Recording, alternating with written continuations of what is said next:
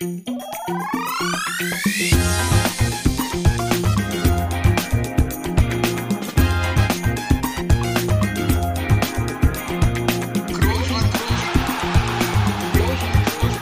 man nicht leicht beheben, über den drüber, rüber, weg, rüber, weg. Einfach mal luppen.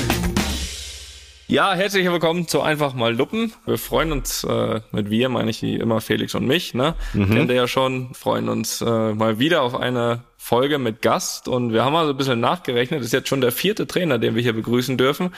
Das freut uns sehr. Nach Steffen Baumgart, Julian Nagelsmann und Christian Streich, da ist nicht so lange her, begrüßen wir heute Marco Rose. Marco, und erstmal vielen Dank schon mal. Ich habe dir eben gerade schon gesagt, ich hatte gar nicht so auf dem Schirm, dass ihr äh, ja Pokalspiel habt schon jetzt morgen. Von daher besonderen Dank auf jeden Fall, dass du dir hier nochmal äh, ein bisschen Zeit nimmst für uns beide. Und ja, herzlich willkommen in unserem wöchentlichen Podcast. Vielen Dank, Männer. Vielen Dank. Dankeschön. Ja, äh, wie du schon im Vorgespräch gemerkt hast, Felix ist auch da. Felix, äh, möchtest du auch noch was sagen oder reicht das als Vorstellung an dich? Nee, das reicht mir noch nicht, noch lange nicht. Nein, äh, ich freue mich auch, dass ich wieder da teilnehmen darf in der Runde. Und äh, ich kann schon mal sagen, Marco, das ist ein gutes Ohm, einen Tag vorm Spiel äh, mal hier zu Gast zu sein, weil Toni macht das ja oft bei Champions League Spielen und ich kann mich nicht dran erinnern, dass danach mal ein Spiel verloren wurde. Von daher sollte das doch äh, für morgen schon mal gut aussehen. Das nehmen wir gerne. Ne? das, das nehmen wir mit. Aber woran auch du dich messen lassen musst, das ist auch mal mein Problem. Äh, der Podcast kommt ja immer von Dienstag auf Mittwoch Nacht äh, raus und auch ich muss immer damit leben, dann äh, was ich vor dem Spiel quasi erzählt habe. Und alle, die es hören, die können dann schon sagen, da hat er sich wieder aus dem weit aus dem Fenster gelehnt. Aber äh, wir, naja, schauen wir mal, schauen wir mal. Ich habe ein gutes Gefühl, ein sehr gutes Gefühl für euch. Aber wir wollen gar nicht so viel über das Spiel morgen reden, weil äh, da gibt es auch noch andere viele interessante Dinge, wenn wir dich schon mal hier haben haben. Vorneweg erstmal, Marco, wie geht's dir? Das ist doch in der heutigen Zeit eine berechtigte Frage, glaube ich, an alle. Vielen Dank. Mir geht's im Moment äh, sehr gut. Äh, wir haben eine Menge Spiele. Das bedeutet natürlich irgendwo auch Stress. Ähm, als Trainer ist es ja noch ein bisschen arbeitsaufwendiger dann auch äh, wie für euch Spieler. Spiele nachbereiten, Spiele vorbereiten, Sitzungen. Ähm, dann heute haben wir uns auf dem HSV vorbereitet. Aber es macht Spaß. Ähm, wir bekommen im Moment auch Ergebnisse. Also das bedeutet, die Arbeit, äh, die macht, die macht richtig Spaß im Moment äh, mit den Jungs. Und gesundheitlich geht's mir und meiner Familie auch gut und dementsprechend alles schick. Das ist, äh, das ist sehr schön zu hören. Ihr habt jetzt ja äh, vorgestern 3-2 gegen Hertha gewonnen. Ähm, wollen gar nicht so, so sehr, sehr aufs Spiel eingehen, aber was mich mal interessiert bei dir, da ist ja auch irgendwie jeder Trainer so ein bisschen anders. Wie ist es bei dir? Also klar, Einfluss des Spiels oder des, des Ausgangs beeinflusst ja irgendwie alle von der Gemütslage. Aber wie, wie ist das bei dir? Was hat das Ergebnis, sage ich mal, für einen Einfluss auf deinen Allgemeinzustand? Beziehungsweise wie, wie sehr nimmst du diese Ergebnisse dann auch noch nach Hause? Also muss deine Familie darunter leiden oder nicht? Ja, also die Familie merkt es natürlich, das, äh, das bleibt nicht aus, ähm, wie das Spiel dann tatsächlich auch ausgegangen ist. Klar, das nimmt man dann irgendwo auch mit nach Hause. Es gibt natürlich auch mal Phasen, in dem einem das etwas leichter fällt. Wenn dann ein paar Ergebnisse nicht kommen, dann wird es möglicherweise auch mal schwierig. Dann merkt mhm. die Familie schon, dass man mit den Gedanken vielleicht auch schon wieder beim nächsten Training, bei der nächsten Aufgabe ist. Aber grundsätzlich habe ich schon über die Jahre versucht, jetzt auch tatsächlich abzuschalten und die Dinge dann auch von meiner Familie fernzuhalten, weil am Ende ja ist es Fußball, es ist äh, unser Job, es ist unsere Leidenschaft mhm. äh, und ähm, unser unser Beruf natürlich auch klar. Aber ja, also ihr kennt das ja sicher auch. Ihr habt Kinder, Frauen und wenn man dann nach Hause kommt, dann ist man auch froh, wenn man ja einfach mal über andere Dinge reden kann und äh, ein bisschen abschalten darf. Ja, definitiv. Ich glaube, äh, also bei mir ist es so, äh, die Kinder sind definitiv immer die beste Ablenkung. Meine Frau merkt das oder weiß das natürlich ganz genau. Ich meine, die weiß ja mit Schlusspfiff schon, was sie erwartet, so ungefähr. Aber aber ich habe es glaube ich auch äh, so hinbekommen. Ich glaube, da gibt's schlimmere Beispiele, die das noch noch deutlich mehr mit nach Hause nehmen. Ist es bei dir jetzt im Vergleich Spieler Trainer gibt's da einen Unterschied? Wie wie dich das? Weil jetzt bist du ja irgendwie natürlich noch mal für für alles verantwortlich. Ist ja schon immer noch mal eine ganz andere Verantwortung. Ne? Ja, obwohl ich sagen muss, ich habe das als Spieler schon auch immer ich habe dort versucht, auch sehr viel Verantwortung äh, zu übernehmen und habe mich für viele Dinge auch verantwortlich gefühlt. Mhm. Und dementsprechend habe ich auch dort schon Sachen auch mit äh, nach Hause genommen. Nur in der damaligen Zeit, das geht bei euch jetzt gar nicht mehr so. Haben wir dann relativ häufig die Spiele danach auch noch bei Abendveranstaltungen versucht zu drehen. so. Hat auch, auch mal ja, funktioniert so, wahrscheinlich, so, ne? Wobei, sag das nicht so laut, Felix kennt das schon noch aus seinem Verein. ja. ja, anders ging's nicht. genau, nee, also ja, also wir, wir haben dann äh, schon auch nette Abende gehabt und uns wieder so zusammengeschweißt und ge, äh, gerauft, dass wir die nächsten Spiele dann auch relativ häufig erfolgreich gestalten konnten. Also es ist, glaube ich, wie, wie immer in unserem äh, Geschäft, ja, in die eine und in die andere Richtung teilweise äh, sehr extrem und man versucht über die Jahre da einfach so eine gewisse Normalität reinzubringen. Ja, Marco, an dieser Stelle will ich dich erstmal nochmal kurz beruhigen. Wir haben jetzt nicht versucht, Sandro Schwarz hier heimlich zum Doppelinterview zu bekommen. Ne? Das musst du diesmal nicht, nicht abwenden. Die Kamera ist aus von ihm. er sieht da nicht. Ja. Deswegen da die kurze Beruhigung. Ja, wir haben gerade über Gefühle nach dem Spiel gesprochen. Was meinst du denn? Wie geht's dir denn nächsten Mittwoch nach dem Spiel? Für diejenigen, die es, äh, die wenigen, die es nicht wissen, da Ne, Dienstag. Ist das Dienstag das Spiel, oder? Ja, aber Mittwoch ist ja der Tag danach, meine gern. Ja, gut. Na gut. Ja, aber kurz danach. Wie sind, wie meinst du, wie sind da die Gefühle äh, nach diesem Spiel nächste Woche? Können, können wir da von dir positive Gefühle erwarten? Oder was kann Toni da erwarten? Ja, jetzt kommt natürlich die klassische Trainerantwort erstmal, ne? Morgen ist HSV, danach kommt Augsburg. ja. Und dann kümmern wir uns um äh, ähm, äh, den großen. Genau, genau. So, das haben wir jetzt abgearbeitet, um die Antwort. Große Real Madrid. aber wir, ja, also wir freuen uns auf das Spiel Spiel ähm, und wir haben uns jetzt in die Gruppe zurückgearbeitet mit mit zwei Siegen und wollen jetzt natürlich mhm. Auch versuchen, unsere Chance äh, zu wahren, da da weiterzukommen. Haben Heimspiel gegen Real. Ich fand, äh, wir haben das in Madrid äh, lange nicht so schlecht gemacht. Ist und das so, geschont, glaube ich, zu Beginn. ist korrekt. Ja. äh. ist korrekt. Aber kann ich bestätigen. Also ich konnte mir das ja in dem Fall auch in Ruhe anschauen und muss da wirklich sagen. Ich habe es ja auch noch kurz danach gesagt, dass ich, dass es wirklich, also eigentlich war es in meinen Augen am Ende der Tage ein unentschieden Spiel. Erste Halbzeit würde ich sogar sagen mit der ein oder anderen ja, Chance mehr sogar für euch. War insgesamt nicht viele Chancen in dem Spiel, aber tendenziell ein unentschieden Spiel. Und das haben wir halt in letzter Zeit ganz gut verstanden, diese Spiele zu gewinnen, wenn es so ein unentschieden Spiel ist. Ja, zum Glück habt ihr gegen Donetsk auch noch den Ausgleich spät gemacht. Ne? Ich habe jetzt schon großen Respekt vor Tonis Spielverlagerung und ähm, äh, natürlich auch seinen Flanken zum Tor, dann so ab 88. wenn es eng wird. Ja. Aber auch nur, wenn der Richtige mit vorne drin ist. das bringt das genau, nichts. Genau, ja. ja, da haben die zwei Deutschen dann doch noch was für die deutschen Vertreter getan, hoffentlich. Danke dafür. Ja. Wir werden gucken. Am Ende, am Ende wird abgerechnet, ne, um nochmal hier so eine Phrase zu bedienen. Was können wir denn trotzdem schon so dir so ein bisschen entlocken für das Spiel? Weil wir wollen ja für Toni auch ein bisschen was rausfinden. Ist es, ist es wirklich so, ähm, dass man jetzt nur an morgen oder dann auch ans Wochenende denkt, dann hat man schon so ein bisschen was im Hinterkopf zumindest, weil klar, anderer Wettbewerb, äh, wisst ja, dass ihr da Ergebnisse dann braucht. Äh, ist da schon so ein bisschen im Hinterkopf oder sagst du, nee, die zwei Spiele, die jetzt anstehen, sind da deutlich hier am Fokus? Ja, Tagesgeschäft ist für uns schon dann auch extrem wichtig. Wir, wir rennen auch in der, in der Bundesliga ein Stück weit hinterher, äh, mhm. wir wollen uns dort natürlich unbedingt wieder für die Champions League qualifizieren. Wir haben da jetzt eine ganz gute Serie auch hingelegt, so seit, seit der Länderspielpause. Und ähm, ich weiß nicht, Toni, hast du schon mal so eine Phase erlebt im Fußball, wo man so tatsächlich so viele Spiele in so einem kurzen Zeitraum hatte? Also du hast ähm, sicherlich ähnliche Phasen erlebt, aber ich habe den Eindruck, im Moment ist es tatsächlich extrem, vor allen Dingen dann auch noch für aktive Nationalspieler, die vorher vor diesem langen Block jetzt ähm, Länderspiele hatten, danach direkt zur Nationalmannschaft mhm. gehen.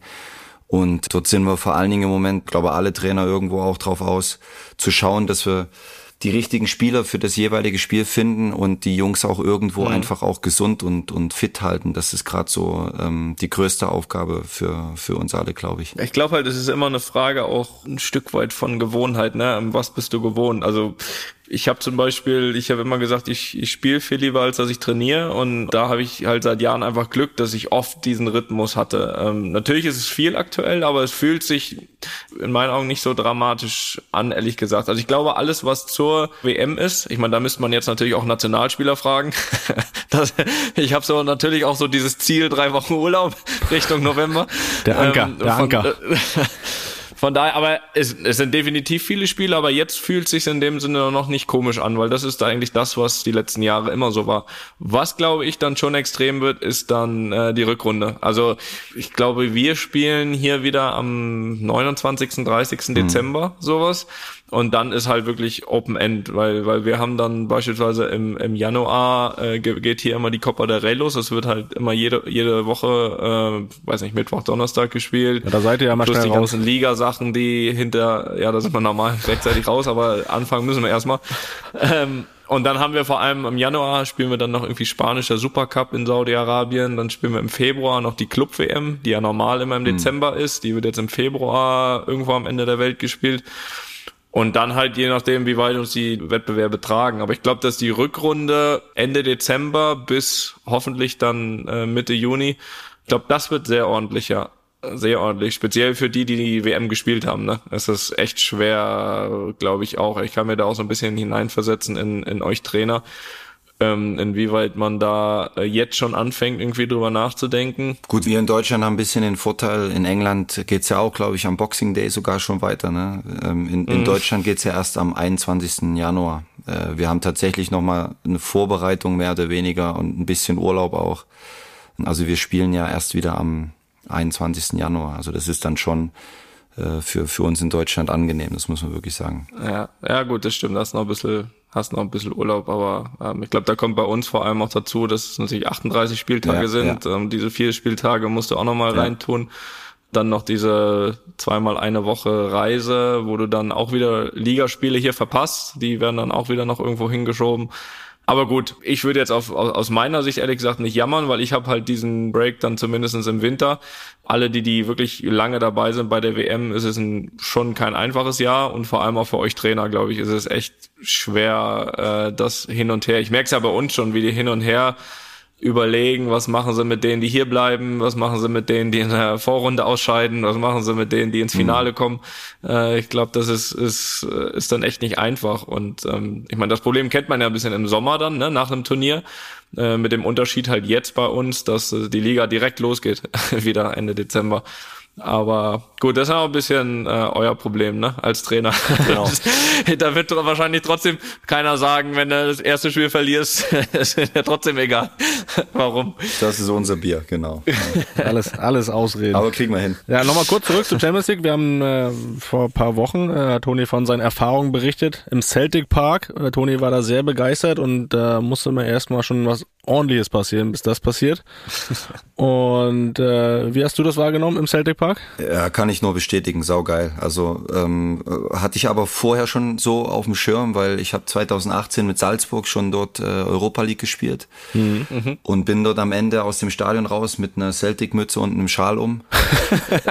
äh, äh, ja, weil es tatsächlich, ich habe vor dem Spiel so einen jungen Trikot versprochen und das habe ich ihm dann nach dem Spiel gebracht und wir haben ein sehr gutes Spiel dort gemacht mit Salzburg damals, ähm, haben 2-0 geführt und in der 90. dann noch durften wir uns nochmal ähm, Depeche Mode anhören, haben wir noch einen Elfmeter gegen uns bekommen. 2-1 und die Fans haben einfach tatsächlich akzeptiert und respektiert, dass wir an dem Tag besser waren als, äh, als Celtic, haben ihre Mannschaft lange unterstützt und am Ende aber auch tatsächlich einfach uns gezeigt, ja, das war gut, Männer, das ähm, hat uns gut gefallen, was ihr hier gespielt habt. Schöner Fußballabend, sehr, sehr angenehme Atmosphäre dort, muss ich, muss ich wirklich sagen, sehr respektvoll. Trotzdem sehr emotional, ja, hat mir auch richtig gut gefallen, muss ich sagen. Das kann ich nur bestätigen. Ja, das, das, das glaube ich. Das habe ich leider nicht gemacht, die Erfahrung. Das kann ich nur bestätigen. Leider nicht. Ja. Glaube ich euch das mal. Glaube ich das mal. War ja eines, ein, eines deiner ersten Spiele ähm, dann auf äh, als neuer Leipzig-Trainer. Wie wie schwer, sag ich mal, war es für dich oder ist es auch noch für dich, so während der Saison einzusteigen und da direkt so in der Mannschaft, die dann eine ganze Vorbereitung mit einem anderen Trainer hatte und auch die ersten Spiele, so deine Idee zu vermitteln? Ähm, Habe ich dann tatsächlich auch so nach drei, vier Tagen gemerkt, dass ich zum ersten Mal eine Mannschaft übernehme, ohne eine Vorbereitung zu haben, mit wenig äh, Zeit. Also mir war schon klar, was da auf mich zukommt. Ich hatte schon auch eine Idee natürlich, äh, wie, wie, wie ich dann Dinge vermittelt bekomme, aber es war dann doch nochmal neu. Ne? Nicht eine Mannschaft vor einer Saison zu übernehmen, Dinge, Abläufe klar zu besprechen und dann natürlich äh, viele Spiele in kurzer Zeit. Das bedeutet wenig Training. Ähm, wir haben versucht, die ersten Tage dann schon auf viele Inhalte reinzupacken, auch, auch zu trainieren. Und seitdem machen wir ganz, ganz viel über Video, taktische Dinge, dann eher im Stehen, Gehen.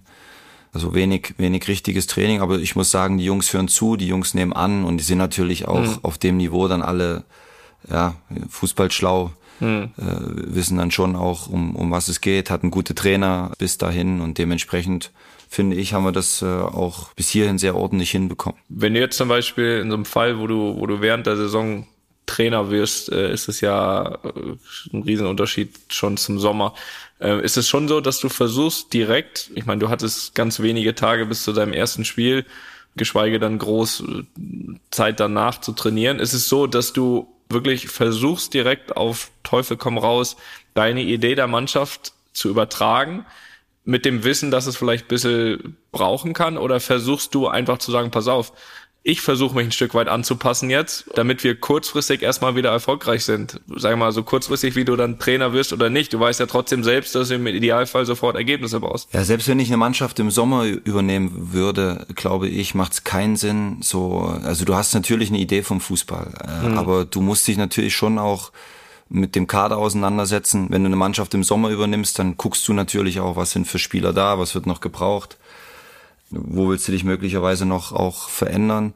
Aber es macht, glaube ich, grundsätzlich keinen Sinn, seine Idee so dogmatisch ähm, äh, versuchen durchzubringen, sondern es geht immer darum, auch die Spieler mitzunehmen, ähm, in die Mannschaft reinzuhorchen, zu schauen, was ist mit wem dann tatsächlich auch möglich, ähm, mhm. weil manche Spieler haben ja auch Qualitäten, die du so vielleicht noch gar nicht gesehen hast und die dir aber, die dir aber dann vielleicht auch tatsächlich wirklich weiterhelfen können. Und trotzdem, egal ob du im Sommer oder während der Saison eine Mannschaft übernimmst, ist es, glaube ich, unglaublich wichtig, dass du bestimmte Prinzipien deiner Idee Grundsätze hm. dann auch konsequent einforderst und auf dem Platz sehen willst. Äh, weil wenn du das nicht von Anfang an machst, dann wird's relativ schnell, glaube ich, auch schwammig und du wirst am Ende vielleicht sehr wenig von dem sehen, was du dann eigentlich tatsächlich vorhast. Ja. Ja, vor allem, weil ja auch dann irgendwie ein Verein oder die Entscheider dich ja auch dann irgendwie genau für dafür geholt haben. Ne? Genau. Ich meine, die wissen ja, mit was für einer Idee dann kommst und wenn du dann.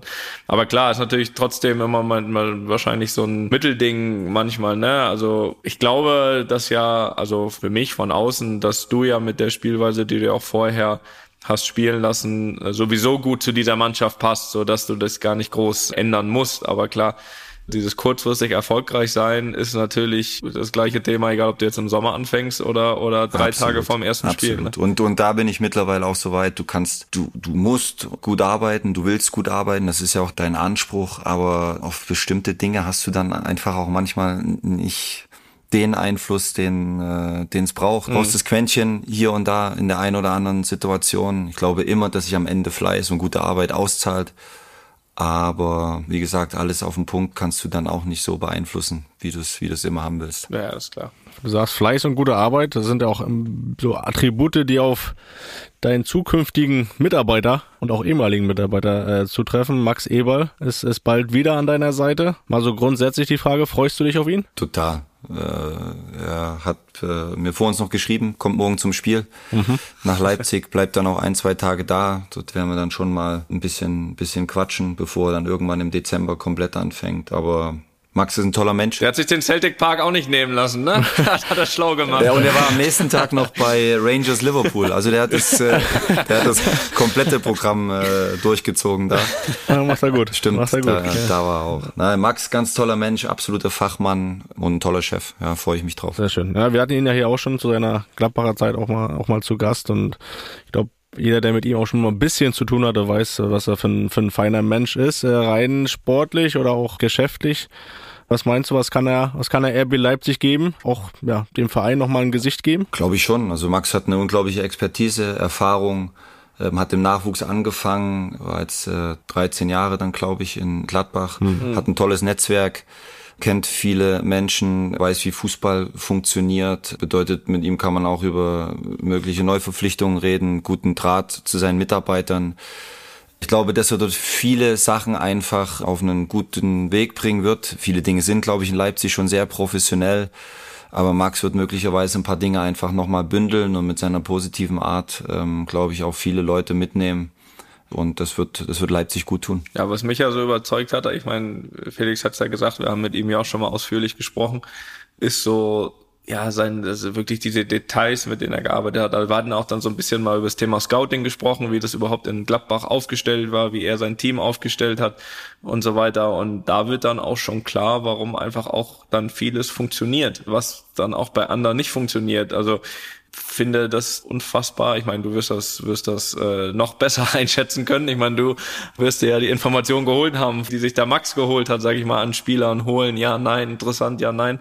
Aber einfach das System von ihm, diese, diese Akribie, das hat mir extrem imponiert und das weiß ich nicht nur von ihm, äh, sondern das weiß ich auch von unseren Beratern, vom Sascha zum Beispiel. Wenn du irgendeine Frage hast, einen Spieler suchst auf irgendeiner Position, der Max, der kennt sie und egal in welcher Liga. Und das ist, glaube ich, sehr, auch sehr, sehr selten zu finden. Deswegen glaube ich, kann man das unterstreichen, was du sagst, wie wichtig er auch für Leipzig werden kann. Ne? Absolut. Also war in Gladbach sowieso ähm, außergewöhnlich gut. Gladbach natürlich nicht mit den Mitteln, auch wie andere Vereine, aber wie mhm. dort gearbeitet wurde, ich war Eben drum, ne? Absolut. Eben drum ist es ja so wichtig. Genau, ne? genau. Und ähm, äh, das war ja, mega professionell. Steffen Korell so als Verbindungsglied ähm, ich war bei mhm. vielen Scouting-Sitzungen dabei, auch mit den Scouts und das war dann schon, ähm, war gut, war richtig gut, muss man sagen. Marco, mal ein paar Jahre, äh, kurz ein paar Jahre zurück mhm. zu dir persönlich und Trainerjob. Äh, ich habe dich ja wirklich noch aktiv erlebt in Mainz. Also, wir, was äh, haben wir da mitgefiebert? Da waren wir dann. ja, kleiner, ja, nein, ja, aber wirklich, du, du lachst jetzt, du lachst jetzt, aber ich war wirklich, wirklich äh, großer Mainz-Fan und damals unter Klopp und ihr habt mir wirklich die eine oder andere schwere Stunde bereitet. Ich glaube, weiß nicht, war es zwei oder warst, drei Warst du bei diesem Spiel in Frankfurt dabei, wo der kurz vorm äh, Aufstieg? Nee, ich war das Spiel in, in Braunschweig, wo sie nicht aufgestiegen sind am Ende. Genau, das da war, ich, ganz da, bitter. War, da war ich dabei. Ja, da, das war zum Beispiel. Ja, ja, das, das war zum Beispiel Männer so ein äh, so ein Erlebnis. Äh, wir sind dann im Bus gestiegen danach. Es war ja, es war ja ein Wahnsinn. Ne? Äh, entschuldige, dass ich unterbreche. Nee, nee, nee, erzähl. Es ist mir lieber von dir zu hören. ja, wir haben ja, wir haben ja dann irgendwann 4-0 geführt und die Eintracht lag schon 3-1 zurück. Äh, also wir waren ja auf einmal mhm. fünf Tore vorne. Und dann ging das los, 3-2, 3-3, 4-3 in Frankfurt. Wir haben ein Gegentor bekommen. Ich glaube, der Benny Auer, der hat damals noch eine riesen Chance gehabt. Auf einmal stand es bei uns 4-1. Wir hätten noch 5-1, 6-1 gewinnen können. Und in Frankfurt stand es auf einmal in der 93. glaube ich, 5-3 äh, oder, äh, oder irgendwie so. Oder ja, 4-3. Ja. Und dann schießt der Schui in der 95. Äh, das äh, entscheidende Tor. Und äh, das ist natürlich für uns alle eine Welt zusammengebrochen. Mhm. Aber das war dann so ein tatsächlich so ein Tag. Äh, wir haben echt viel geweint, sind dann aber in den Bus gestiegen und sind losgefahren Richtung Mainz. Und als wir in Mainz angekommen sind, ähm, äh, waren wir wusste keiner mehr, was passiert. Waren wir gefühlt aufgestiegen. waren wir gefühlt aufgestiegen. Wir, wir haben gefeiert im Bus. Äh, es war, äh, ja, es war einfach grandios. Und äh, dafür haben wir damals so ein bisschen gestanden. Das hat uns ausgemacht. Aber noch mehr hat uns ausgemacht, dass wir immer wieder aufgestanden sind und im nächsten Jahr dann mit echt ein paar Punkten weniger ähm, äh, dann mhm. tatsächlich irgendwann mal in die Bundesliga aufgestiegen sind. Das erste Mal für Mainz 05. Ja. Aber diese Bilder habe ich, das habe ich wirklich vor Augen, Toni. Ich weiß noch, Rostock, wir haben in Rostock gewohnt, in der Bremer Straße. Das habe ich alles vor Augen. Das sechs, glaube ich, glaube das 6-3 war das dann für ja, Frankfurt nee, am Ende. Wir waren wirklich, das war ja, also es war ja, Mainz war ja echt damals, ist ja heute auch noch, aber damals echt so ein, war wirklich richtig sympathischer Verein. Und da also muss ich sagen, habe ich echt mitgefiebert ein paar Jahre und es war dann echt ein paar Mal bitter am letzten Spieltag. Ja. Und äh, oder Kloppo noch in Braunschweig sagt, komm, fahrt aber wenigstens alle sicher nach Hause. Also das, das, das habe ich auch noch so vor, vor Augen. Also, aber gut, letztendlich hat's ja geklappt. Hast du speziell zum Ende deiner Karriere schon auch ganz klar im Kopf gehabt, Trainer zu werden? Nee. Du bist dann irgendwann 15, 16, 17 Jahre Profi. Mhm. Ähm, ich habe tatsächlich Abitur und eine Berufsausbildung gemacht ähm, habe Sozialversicherungsfachangestellter gelernt bei einer, bei einer Krankenkasse, mhm. ähm, hatte tolle Anzüge an. Meine Tochter, wenn die Fotos von mir sieht, die lacht sich kaputt jedes Mal. ja, dann ist ja irgendwann klar, okay, du hast jetzt 16, 17 Jahre Profi, du möchtest nicht mehr ins, zurück ins Büro, du möchtest bei dem bleiben, was du gerne machst, was du liebst, wofür du stehst.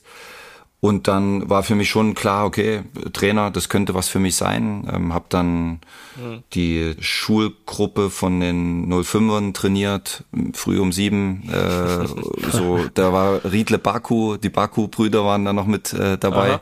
Genau, die waren damals äh, ja noch Kinder, kleine Kinder. Und dann habe ich schon gemerkt, das könnte was für mich sein und, und ähm, mhm. habe dann Blut geleckt und, und bin dran geblieben und es hat Spaß gemacht. Ja, und dann bist du natürlich auch ehrgeizig irgendwo und hast wieder große Ziele. Ja, bin dran geblieben und jetzt bin ich Trainer bei RB Leipzig. Das würde ich mal sagen, hat geklappt. Aber das bist du ja nicht direkt geworden. Ich würde mal sagen, so das erste richtige Ausrufezeichen als Trainer, ähm, würde ich sagen, war ja war schon der Gewinn der Youth League, ne, mit der U19 von Salzburg.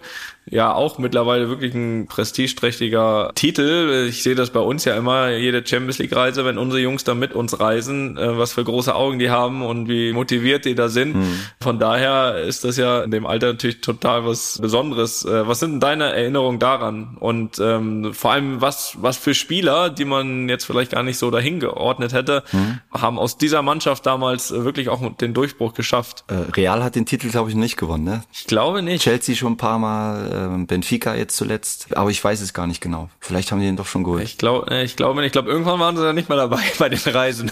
Ja.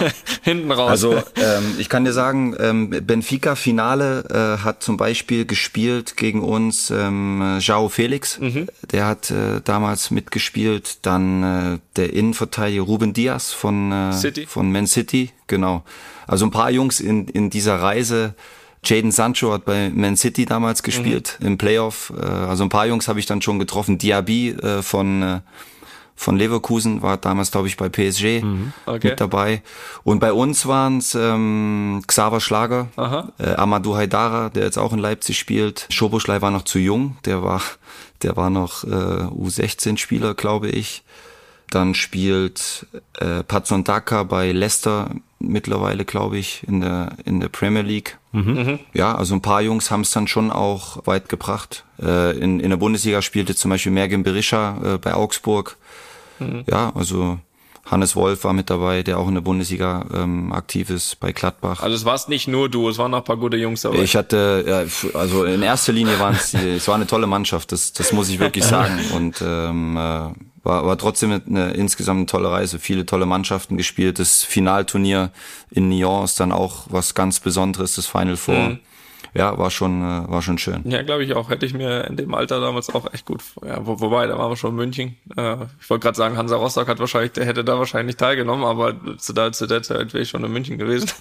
wäre wahrscheinlich was Cooles gewesen, auch damals schon in dem Alter. War, war der Titel auch so ein bisschen der Grund, warum Salzburg dich dann drei Monate später zum Cheftrainer der ersten Mannschaft gemacht haben? Oder zumindestens auch so ein Edit, äh, dir das zuzutrauen? Ja, ich glaube, ich hatte vorher schon ein ganz gutes Standing im Verein, aber ich glaube schon, mhm. wenn ich ehrlich bin, dass dass dieser Titel dann schon nochmal so ein, so ein Boost war. Ähm, mhm. Der Trainer Oscar Garcia ist auf einmal relativ äh, kurzfristig, ähm, hatte, hatte einen Verein verlassen und dann fiel das alles so ein bisschen zusammen und ich glaube schon, dass die Entscheidung auch nochmal ein bisschen leichter gemacht hat. Das äh, kann man schon so bestätigen, glaube ich. Wahrscheinlich. Wahrscheinlich so sein. Ne? Du bist dann äh, nach zwei Meisterschaften mit Salzburg äh, nach München-Gladbach gegangen. Deine erste Cheftrainerstation dann in der Bundesliga. Wenn du so in, in Salzburg Cheftrainer wirst, hat man da dann schon auch im Hinterkopf, ja, bald demnächst oder irgendwann wird es dann auch die Bundesliga. Ist es auch dann so ein Ziel? Klar, also ähm, ich war sehr, sehr gerne in Salzburg. Toller Verein, tolle Menschen, unheimlich hohe Lebensqualität.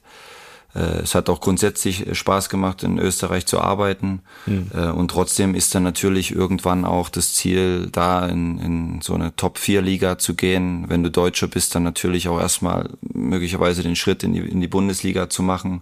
Mhm.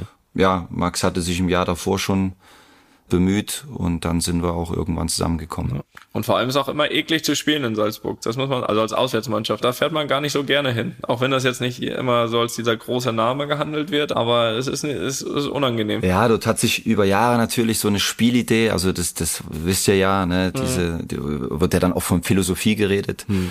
äh, entwickelt, wo du einfach auch ganz oft gemerkt hast, dass ähm, viele Vereine so schon ein Stück weit wissen, was auf sie zukommt also die pressen und die attackieren und die sind aggressiv. Mhm. Aber wenn sie dann in Salzburg waren, hat sich für sie dann nochmal, das dann tatsächlich zu spüren, war für viele Vereine echt eine äh, ne, ne große Überraschung mhm. und auch dann am Ende äh, eine riesen Herausforderung. Also das da sind einige zerschellt in Salzburg, ja, das kann man so sagen. Ja, das stimmt. Ja, meine Erinnerung an Salzburg ist eine gelb-rote Karte in einem Testspiel, aber das gut, das hat nicht ganz so viel zu tun. Ja, nochmal auf Gladbach zurück. Das war dann wirklich äh, auch eine überragende erste Saison mit Champions League Qualifikation, wo ihr dann ja später auch in die K.O. Runde gekommen seid. Ich habe noch die Bilder vor Augen, wo ihr da am Bildschirm in Madrid. Stimmt, das war in dem Trainingsstadion war das, glaube ich, ne? Ja, genau. In diesem Trainingsstadion. In die Stefano ne? muss man dazu ja. sagen. Ja. Das, wir müssen ein bisschen abwerten jetzt, aber es tut mir leid, es war jetzt auch nicht so geil dort.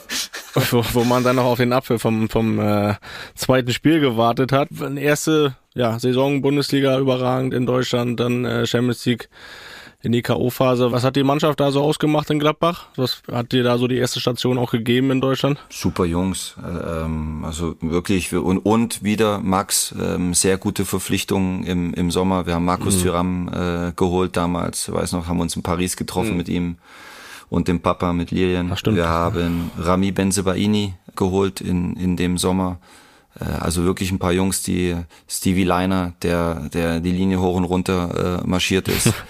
also haben einfach den Kader, der da war, ähm, mit, mit richtig guten Spielern ähm, nochmal auch in der Spitze verbessert und auch ein Stück weit auf den Fußball äh, vorbereitet, den wir dann äh, spielen wollten. Mhm haben das, glaube ich, auch sehr gut hinbekommen, haben ja, mehr Aktivität in unser Spiel gegen den Ball bekommen, sehr dynamisch gespielt insgesamt. Das hat natürlich auch zu den Spielern gepasst, Tyram. Trotzdem hatten wir hervorragende Fußballer, Kramer, Stindel, mhm. die die Räume top finden, ähm, gutes Gefühl für Situationen haben. Also die Mischung war dann, glaube ich, im Kader einfach, äh, die Balance war sehr gut und nach einem nicht ganz einfachen Start sind wir dann ins Rollen gekommen und ja, haben uns am Ende für die Champions League qualifiziert. Also das war, war ein gutes erstes Jahr. Ja, ja kann man wohl so sagen. Ähm, dann gab es ja irgendwann den Zeitpunkt, wo du dich entschieden hast, nach Dortmund zu gehen. Das wirst du bestimmt auch wieder oft gefragt, weil es ja auch ein viel diskutiertes Thema war. Aber du hattest relativ früh dann auch für Fußballgeschäft, Verhältnisse, sage ich mal, äh, bekannt gegeben, dass, dass du nach Dortmund gehst,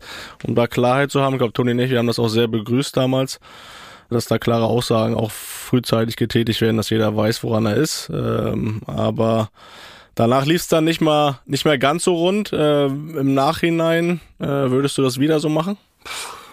Ja, also der der Grund Punkt eins, warum ich nach Dortmund ähm, oder mich für Dortmund entschieden habe, war, dass ich dann einfach auch gesagt habe, okay, ähm, das ist jetzt ähm, einer der Vereine, der ja, um die deutsche Meisterschaft mitspielen möchte. Hm. Und da möchte ich einfach dabei sein. Die Entscheidung so früh bekannt zu geben, im Nachhinein ist es genau aus dem Grund so gekommen, wie du es gerade, äh, Felix, dann auch gesagt hast. Ich habe mit Max ähm, dann im Winter viel diskutiert, geredet und äh, natürlich wollte ich dem Verein und auch Max äh, einfach relativ früh die Möglichkeit geben, sich dann äh, einfach auch umzuschauen, ähm, neue Entscheidungen zu fällen. Mhm. Und dementsprechend haben wir offen und ehrlich drüber geredet wollten dann auch das Thema nicht ewig lange unter der Decke halten, mhm. sondern haben dann schon auch gesagt, komm, dann, dann kommunizieren wir es auch. Was dann natürlich ähm, äh, über mich, äh, über uns grundsätzlich eingebrochen äh, ist, war eine Menge. Ja. Dazu kamen dann noch fehlende Ergebnisse. Das war natürlich auch nicht der Plan und die Idee. Ja. Wir haben Anfang Januar noch die Bayern geschlagen, wir haben Dortmund noch geschlagen hm. und ab dann haben wir angefangen, ähm, ja, eine Menge Spiele nicht mehr zu gewinnen. Auch äh, teilweise dann Spiele, die du eigentlich gewinnen musst, äh, wo du einfach auch klar besser warst. Also es kamen viele Sachen zusammen. Äh, dann kam das Champions League Achtelfinale gegen Man City in Ungarn, äh, auch zu Corona-Zeit ohne Fans, äh, wo wir einfach auch chancenlos waren. Mhm. Zwischendrin dann wieder Bundesliga ausscheiden, DFB-Pokal äh, knapp 1-0 gegen mhm. Borussia Dortmund. Und das war dann schon eine ganz, ganz schwierige Phase für natürlich auch für den, äh, für den Club, für Max und, und für mich dann ja, natürlich am ja, Ende auch. Hattest du dann in der Zeit, ich meine, das ist ganz witzig, wir hatten Max ungefähr, ungefähr so zu der Zeit hier zu Gast, also da, wo es schon entschieden war, da haben wir ja schon über den Nachfolger gesprochen gehabt, der war da gerade bekannt gegeben worden. Und, und Max hat es ja auch genauso gesagt, ne, also für ihn war das okay, er war zwar natürlich in dem Sinne sportlich enttäuscht, aber im Nachhinein hat er oder musste es akzeptieren. Das hat ja, das sagt ja nichts über, über das menschliche Verhältnis aus. Aber hattest du trotzdem in dieser Zeit, wo natürlich dann diese Sachen kamen, die du jetzt beschrieben hast, diese Ergebnisse, diese Dinger, die vielleicht sonst noch in die andere Richtung gegangen sind, die dann plötzlich natürlich alles äh, in die andere Richtung geht, äh, das dann noch natürlich passt zu dieser Entscheidung oder oder Wasser auf die Mühlen ist von allen, die diese Entscheidung kritisieren, hast ja immer Hälfte, Hälfte. Hattest du dann aber in der Phase, wo ihr diese ganzen Spiele verloren habt, irgendwann mal das Gefühl, dass du die Mannschaft schon ein Stück weit verloren hast oder dass das in dem Sinne so ist, dass viele einfach mit dem Gedanken sind, okay, vielleicht jetzt nicht verloren, aber äh, ich meine, am Ende der Tage ist er eh nicht mehr da. Ich meine, du weißt ja am besten, wie eine Fußballmannschaft funktioniert. Und gerade jetzt die, wenn ich mich in die hineinversetze, die die nicht so viel gespielt haben. Da hast du ein paar Verletzte, plötzlich brauchst du die, äh, wissen der Trainer ist eh nicht mehr da. Ähm, das sind ja, sind ja ganz normale Gedanken äh, in, in der Fußballmannschaft. Aber hast du wirklich das Gefühl auch, okay, das ist jetzt wirklich ein Problem, dass das äh, feststeht? Ich hatte nie das Gefühl, dass das ein Problem ist. Äh, ich glaube auch, dass ich an keinem Punkt ähm, äh, irgendeinen der, der Jungs äh, verloren habe. Ganz im Gegenteil. Ich hatte immer mhm. das Gefühl, es wurde ja auch viel berichtet, viel erzählt, viel spekuliert. Ja, ja das war immer. Ähm, aber das Innenverhältnis äh, war immer intakt, das war immer gut. Die Jungs wollten, glaube ich, auch. Und trotzdem muss ich natürlich zugeben, genau das, was du beschreibst, Toni passiert möglicherweise auch ähm, in, in den Köpfen der Jungs irgendwas. Also der Trainer ist nächstes Jahr nicht mehr da. Mhm. Möglicherweise schafft das auch hier und da irgendwo mal ein paar, ein paar Alibis. Ähm, also dass das dann am Ende, so wie es sich entwickelt hat, ähm, nicht mehr optimal war. Ähm, äh, das ist, das ist, glaube ich, äh, ja, das war augenscheinlich. Und trotzdem haben, sind die Jungs jedes Spiel wieder rausgegangen. Und nochmal, es waren Spiele dabei wie in Augsburg, wo wir klar besser waren. Ähm, äh, dann verschießt der Lars einen Elfmeter. Keine Ahnung, wie viel Elfmeter der Lars in seinem in seiner Karriere verschossen hat. Ähm, dann machen wir einen Ausgleich, sind drauf und dran, äh, trotzdem Ausgleich, sind drauf und dran, das Spiel zu gewinnen. Und hinten raus ähm, äh, verlieren wir es dann wieder. Ähm, da sind einfach so viele Sachen zusammengekommen, ähm, äh, wo ich sage mhm. nochmal, äh, die, die Jungs waren da, die Jungs waren bereit und trotzdem war möglicherweise ähm, im Kopf dann auch irgendwas ähm, äh, nicht mehr dort, wo es, äh, wo, wo es dann eigentlich hingehört. Das, das, das muss man dann schon so offen zugeben. Mhm. Aber man muss ja auch schon sagen, trotzdem, äh, ich glaube, auch wäre mit ein Grund, warum du das so frühzeitig kommuniziert hast du kriegst ja so eine Entscheidung eigentlich auch gar nicht mehr unter Verschluss gehalten heutzutage. Und deswegen zeugt es ja eigentlich auch nur davon, größer zu sagen, ich gehe da jetzt voran und mach das selbst publik und damit auch jeder das von mir hört, war ja bestimmt auch ein Grund, oder? Weil ich glaube, wenn das dann irgendwo erstmal durchsickert und es kommt nicht von dir selbst, dann, dann wird es, glaube ich, ein Problem, oder? Absolut. Äh, also man kann jetzt über viele Dinge äh, diskutieren. Ähm, äh, ich weiß nicht, ob ich mich nochmal irgendwann, also als Cheftrainer, ähm, äh, so zeitig für einen Wechsel entscheide oder ob ich die Gespräche mhm. dann tatsächlich auch ähm, aufs Eis schiebe bis ähm, äh, aber äh, im Fußball ist es ja immer eine Frage des Timings auch und äh, ja. wann wie wo also was ist richtig was ist falsch äh, Fakt ist dass es ähm, so so wie die Ergebnisse sind danach ja. so ist es richtig oder falsch genau genau um es mal einfach zusammenzufassen ja du bringst auch einen Punkt Toni am Ende bringst es äh, bringst auf den Punkt ja Jetzt gehen wir ein bisschen aktueller. Als jetzt die Anfrage von Red Bull kam, ähm, wie lange hast du da bis zur Zusage gebraucht? Musstest ja keinen anderen Verein informieren. Also das ging wahrscheinlich schnell, oder? ja, also ich hatte ja vorher mal eine Aussage getätigt, dass ich so in meiner Heimat nicht zwingend äh, Trainer werden muss, weil Kind, äh, Frau, Familie, du kommst ja nach Hause, um dich wohlzufühlen und nicht um Ergebnisse erklären zu müssen, so, so wie du es gerade sagst. Äh, das hat sich dann aber schon äh, irgendwann für mich auch gedanklich geändert. Ähm, ich bin sehr gerne hier. Ähm, ich glaube, dass ich zu dem Verein passe. Ich glaube, dass ich zu der Mannschaft passe. Haben wir ja vor uns schon mal gehabt. Die Art und Weise, wie die Jungs dann auch teilweise über viele Jahre in dem Verein ausgebildet wurden. Und dementsprechend war, als die Anfrage kam, dann für mich schon auch sehr schnell klar, dass wir uns zumindest zusammensetzen und darüber sprechen. Also die Bereitschaft war, war sehr schnell da. Ja.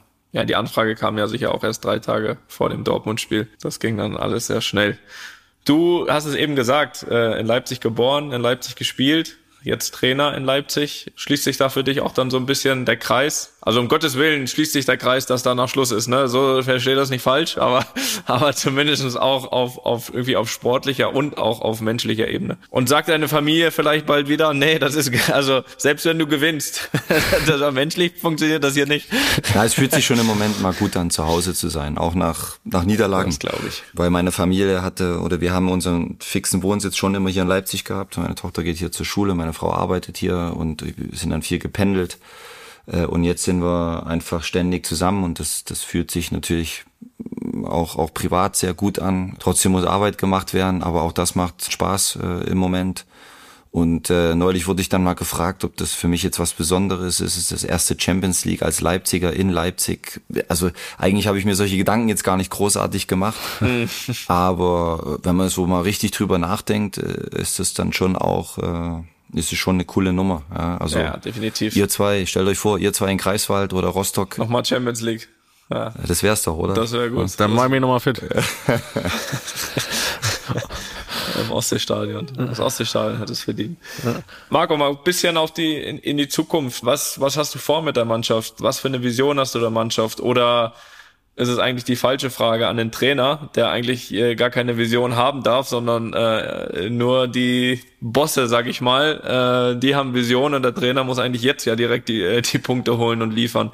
Äh, wie weit schaust du da selbst in deiner täglichen Arbeit auch auch ja länger voraus, wo du mit dieser Mannschaft hin möchtest. Ja. Weil der nächste Schritt muss ja eigentlich sein, sag ich mal, schon ein Tick konstanter zu werden insgesamt, dann am Ende der Tage äh, wahrscheinlich auch ein Wörtchen zumindest immer mitzureden um die Meisterschaft. Ja, ja. Meinen Titel haben sie jetzt geholt, Pokal, aber, aber glaube ich, da wirklich eine absolute Kraft zu sein in Deutschland, oder? Das, das, das ist ja, glaube ich, schon ein Anspruch und, und mit Sicherheit auch deiner. Absolut, definitiv. Also äh, ich glaube, dass RB Leipzig ein sehr ambitionierter Verein ist, das steht außer Frage. Mittlerweile tue ich mich ein bisschen schwer damit, dann immer wieder, äh, ja, also für, für euch ist klar in Madrid, um was es geht. Ne? Also ihr ohne Titel, das ist äh, schwer zu verkaufen. Ähm, äh, ja, ja, da werden keine ja, Ziele genau, gesteckt ja, vor der genau, Saison. Ja. Die sind also da, was ist dort die Vision? Erstmal 40 Punkte. ja. Also was ist dort die Vision? Ähm, äh, keine Ahnung, die nächsten zehn Jahre Champions League Sieger oder also so so manche Ziele. Das ist die Erwartung, ist nicht die Vision, dass die, ja, das die ja. Nein, für Leipzig geht's einfach, glaube ich, darum. Für mich ist es schon wichtig, Leipzig stand über Jahre, also wie Leipzig sich entwickelt hat, das, das, das hatte ja einen, einen Grund. Also Leipzig stand für eine bestimmte Art Fußball, für ein bestimmtes Auftreten, ähm, was sie unangenehm gemacht hat. Und, und äh, so meine, meine mittelfristiges Ziel ist eigentlich, dass wir dort wieder so richtig hinkommen, ähm, mhm. äh, weil ich schon den Eindruck hatte, dass wir da ein bisschen, bisschen verloren haben. Ähm, und zwar überall im Verein, äh, angefangen beim Nachwuchs ähm, bis hin zu den Profis dann auch. Mhm. Mhm. Und dann geht's äh, darum, für mich als Trainer Spieler weiterzuentwickeln, ähm, eine gute Zeit auch mhm. mit den Jungs zu haben. Ich weiß gar nicht, ob es immer dann darum gehen muss, direkt von Titeln zu reden. Also da bin ich jetzt auch so ein bisschen, wenn du dich jedes Mal hinstellst und sagst, ja, wir haben große, wir wollen und Titel und dann am Ende musst du dich wieder erklären und äh, also mhm. es ist doch klar, dass man immer nach dem Höchsten strebt und immer, äh, nochmal, es gibt so Vereine auf der Welt, da müssen wir nicht diskutieren. Äh, Bayern München, äh, Real Madrid, äh, Barcelona gehört sicher auch dazu. In England gibt's auch den einen oder anderen Club. Aber für, für uns, glaube ich, geht's darum, dass wir uns stabilisieren, dass wir für was stehen. Das wäre ganz wichtig für mich, für eine bestimmte Art Fußball stehen, mhm.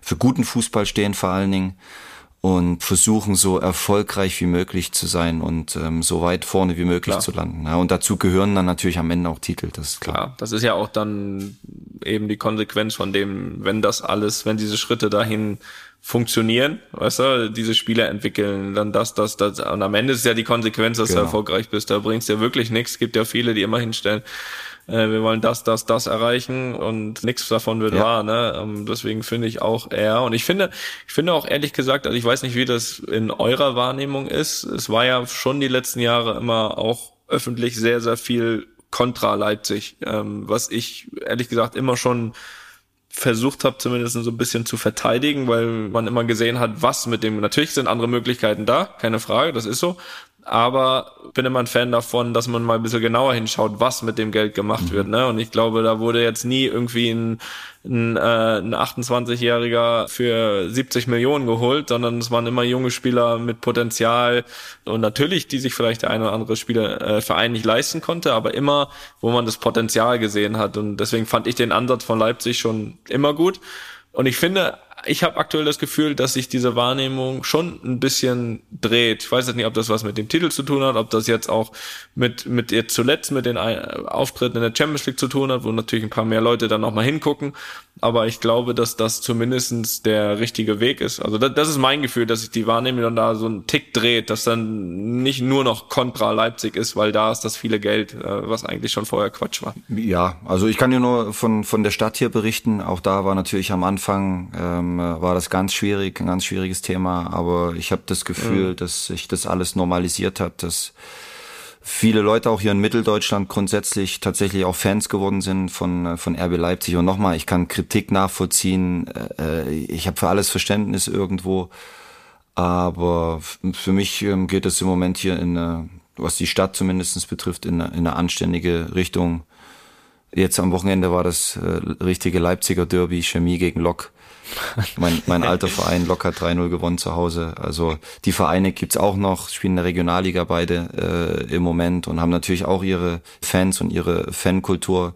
Und trotzdem ähm, habe ich das Gefühl, dass es hier gerade in, in Mitteldeutschland einfach vielen Leuten gut tut, ähm, äh, dass, mhm. dass sie einen Verein haben, bei dem auch erfolgreicher und, und vor allen Dingen auch Champions League Fußball gespielt wird. Und ein Sieg nächste Woche wird auch noch helfen, glaube ich. Boah, der wäre natürlich, der wäre Bombe, Felix. Das wäre das würde ja schon eigentlich bedeuten, wir wären dann, glaube ich, qualifiziert. Ne? Ja. Können wir da was machen? Also ich bin auf jeden Fall, äh, also ich kann jetzt vielleicht nicht den Sieg versprechen, aber ich bin auf jeden Fall ein großer Fan davon, wenn wir beide uns qualifizieren. Das haben wir ja schon mal getan in einer Gruppe und von daher bin ich äh, da definitiv für für eine Wiederholung. Das, das und wenn wir da irgendwie helfen können. oh, oh, gefährlich, das, gefährlich. Das Geile war, äh, Toni, ähm, mit Gladbach in in dem Jahr haben wir es zu Hause auch sehr gut gemacht gegen euch. Ne? Super gemacht, ja, super gemacht. Da haben wir ja, ja. lange geführt sogar. Da war Tyram zum Beispiel auch, ne? Super schönes Tor geschossen. Ähm, ja. Ja, ja. Und im Rückspiel waren wir aber sowas von chancenlos. Also das war, wir waren sowas. Auch das stimmt. also das war, ähm, ja, es war, es war für uns eine, eine Lehrstunde. Aber da hat man einfach auch mal wieder gesehen, wie ihr musstet ja auch. Ne? Wir mussten, wir mussten, ja, ja. Wir haben beide Spiele gegen Donnerstag verloren. Ja, Wahnsinn. Ne? Das war auch, das war eine Wahnsinnsgruppe, war das. Ja. ja Unglaublich. Ja. Nein, das stimmt, das stimmt. Das war, ja, wir mussten unbedingt, ja, das stimmt. Und ihr konntet, am Ende hat es sogar so gereicht. Und eigentlich war uns schon echt so ein bisschen, weil wir mögen das dann natürlich, so eine Finalspiele dann am liebsten dann im Stadion vor ja, vollem ja. Haus zu haben, weil wir dann gedacht hätten, okay, das hilft natürlich uns mehr als euch.